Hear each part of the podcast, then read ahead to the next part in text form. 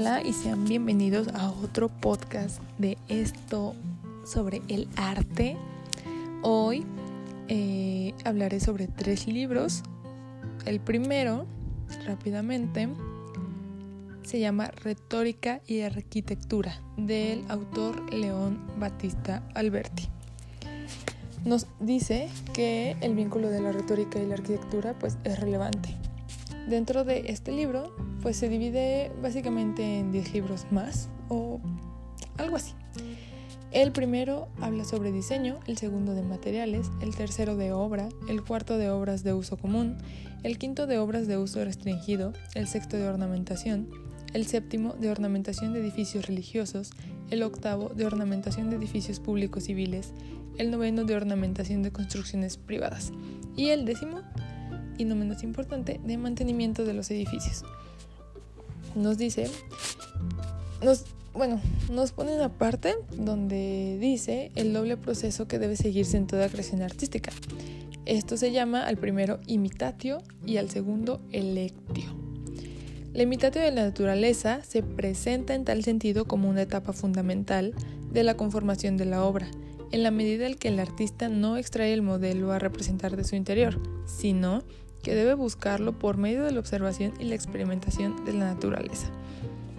Este proceso para él es tan necesario como insuficiente.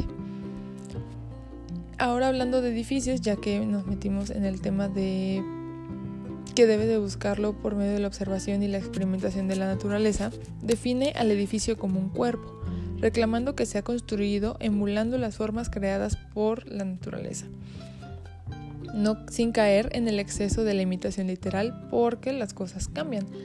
Es decir, como si quisiéramos pintar a una persona súper, súper, súper literal, así como, no sé. Y, pero va a cambiar porque su piel puede cambiar, su cara puede cambiar, obviamente envejece y cambia. Entonces, Alberti nos dice, no, no, no, literal, muy mal, ¿no?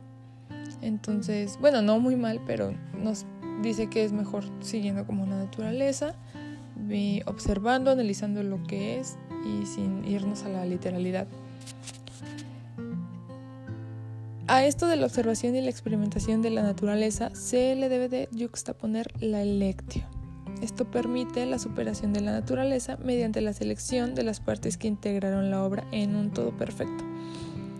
También pues obviamente incluye la belleza y dice la belleza no solo se consigue mediante la imitación de la naturaleza, que ya nos está hablando de esto. El pintor debe de estar atento no siempre a la similitud de todas las partes, sino también en primer lugar a su belleza. O sea, esta belleza que a final de cuentas es agradable y deseable en cualquier obra, en cualquier construcción, pues eh, debemos de poner atención a la belleza y pues eso no solo se consigue con, la imita, con imitar la naturaleza, con ver la naturaleza, sino que la tenemos que tenemos que como que agregarle esa belleza para que todos los demás lo vean como agradable. Alberti al mismo tiempo se interroga sobre la naturaleza de una actividad creadora, la edificación. Indaga en la naturaleza del acto constructivo sobre la base de un cuestionamiento de la naturaleza humana. Y nos dice este autor algo importante, me pareció interesante, que dice, edificar el edificio y la ciudad es también edificar al hombre. Yo lo relaciono con la misma parte que nos dijo de pues la belleza que es agradable y deseable. Si tú vas a construir un edificio en una ciudad, pues debe ser agradable a la vista de los demás, ¿no? No nada más como guiarte por, ah, pues así lo quise y punto y naturaleza y ya, no, sino que debemos agregarle esa parte de belleza y para que sea algo bueno, servible, deseable y agradable en, en una ciudad donde evidentemente y obviamente viven pues personas, ¿no? Luego pasamos al tratado de pintura del mismo autor, de Alberti, y nos dice que parece que en la actualidad están faltando eh, tantas excelentes y superiores artes y ciencias que vienen desde nuestro pasado, pareciera que faltaran y que casi, casi, casi se han perdido por completo.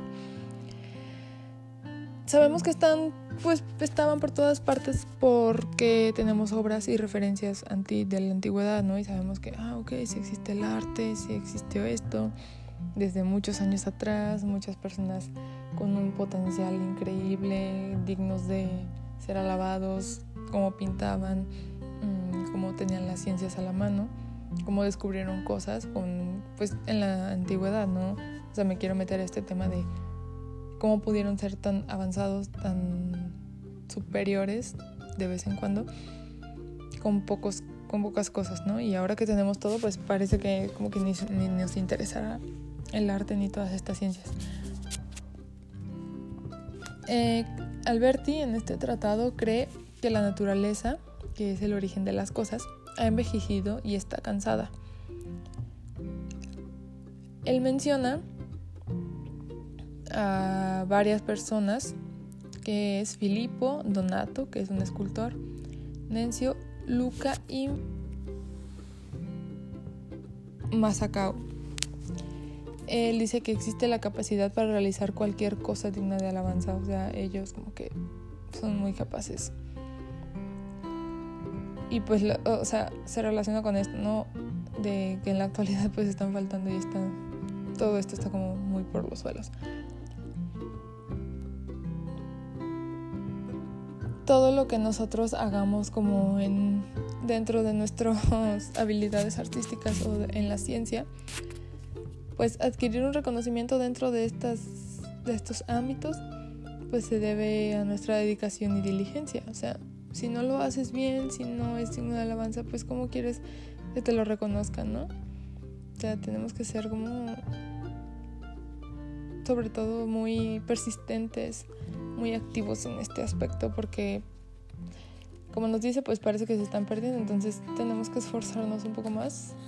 Sobre todo pues lo enfoco a nosotros los jóvenes no por ejemplo pues yo mis compañeros y yo estudiamos arte entonces debemos de ponerle un potencial algo duro por ahí porque sí sí pareciera que se está perdiendo pónganse a pensar eso. Parece que no, no hay nada y, y de repente descubres que hay muchísimas cosas que ver muchísimas cosas que tratar que hay muchos cosas pues antiguas que las tenemos a la mano y que ni siquiera las llegamos a valorar a final de cuentas. Y también nos habla otra vez de la imitación.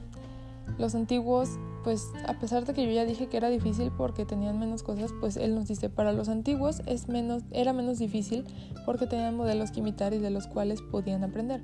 Y sí, nosotros nos vamos a lo literal, a lo sí, sí sé, sí soy y ya. Pero aquí pues las personas de antes, de la antigüedad, pues analizaban, pintaban. Él pues él mismo reflexiona, ¿no? Y en el tratado, bueno, en el en el segmento pasado de, arquitectura del mismo autor nos dice pues imitar la naturaleza, no irnos a la literalidad, todo esto. Entonces ver a una persona, pues, no sé, imitar un cuerpo, pues es difícil a final de cuentas, pero aprenden porque ellos analizaban, observaban y nos quiere como de tratar de explicar eso, como observa, ve, estudia y no caigas en lo literal. Entonces, luego viene el Tratado de Pintura de Da Vinci, que se me hace muy relacionado a los demás nos dice que pues debemos de aprender perspectiva para la justa medida de las cosas, estudiar copiando buenos dibujos, dibujar al natural para ver la razón de las cosas, ver y examinar las obras de varios maestros para adquirir facilidad en lo que ya hemos aprendido.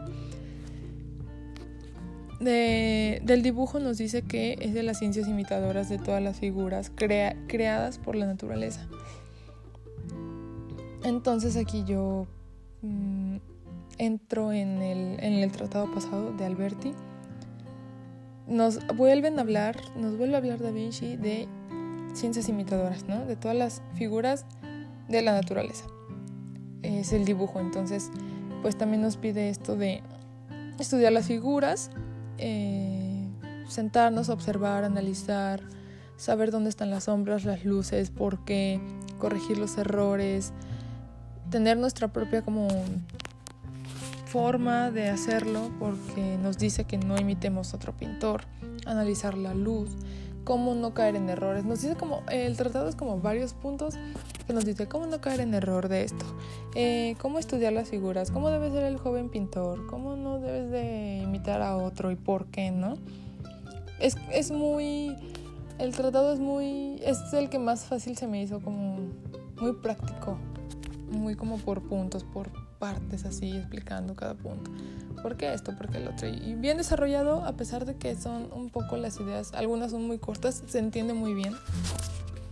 Eh, se llama Tratado de Pintura de Da Vinci, por si a alguien le interesa. Eh,